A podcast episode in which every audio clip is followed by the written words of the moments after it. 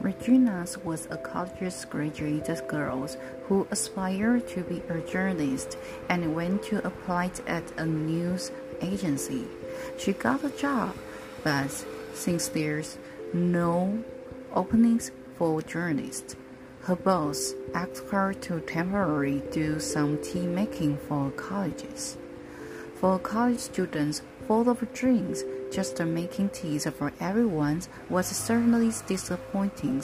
However, thinking that the com companies didn't mean to disrespect hers, and with the good treatment, she consoled herself and believed that there would be opportunities in the future.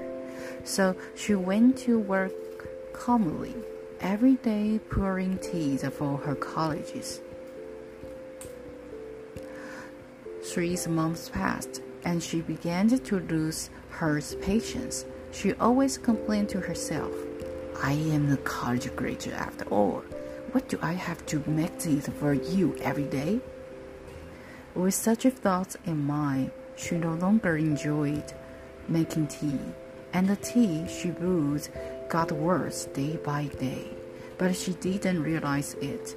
After some time, one day, she made a cup of tea for her manager, and he took a sip and started to yell, What did you brew this tea? It's awful. You are supposed to be a college graduate. You can't even make a cup of tea. She was furious, almost burst into tears. Who wants to keep the making tea in this damn place? Just when she was about to resign on the spot, an important visitors arrived and needed to be well entertained. So she put away her dissatisfactions and grievances, thinking that she would leave soon and decide to make the pot of a good tea. She carefully brewed the tea, and as she handed it out and turned to leave, she suddenly heard the visitors' admirations. Wow, this tea is really good. Other colleges, including the managers who had just scolded hers, all picked up the tea and praised it one after another. This pot of tea is really special and delicious. At that moment, she was stunned, thinking that it was just a small cup of tea, but it had caused such a big difference. Either getting scolded by the boss or getting praised by everyone. There must be a deep knowledge in this tea, so she needs to study it carefully. From then on, she not only carefully considered water, temperatures, tea leaves, and the amount of tea, but also the preference and moods of her colleges.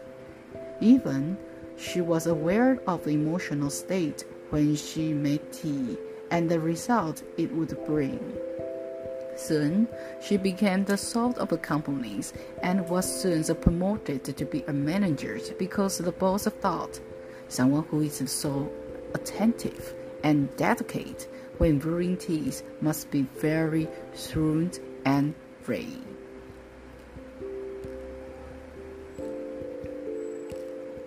That experience told her that even something as small as a cup of tea can make a big difference. She started paying more attention to the details of tea making, as well as the preference and moods of her colleagues.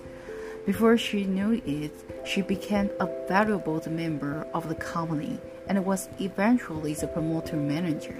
So, you remember even the smallest details can make a big difference. If you pay attention and do your best, you never know where it might take you. So, see you next time. I'm Saul. I accompany with you. Good night.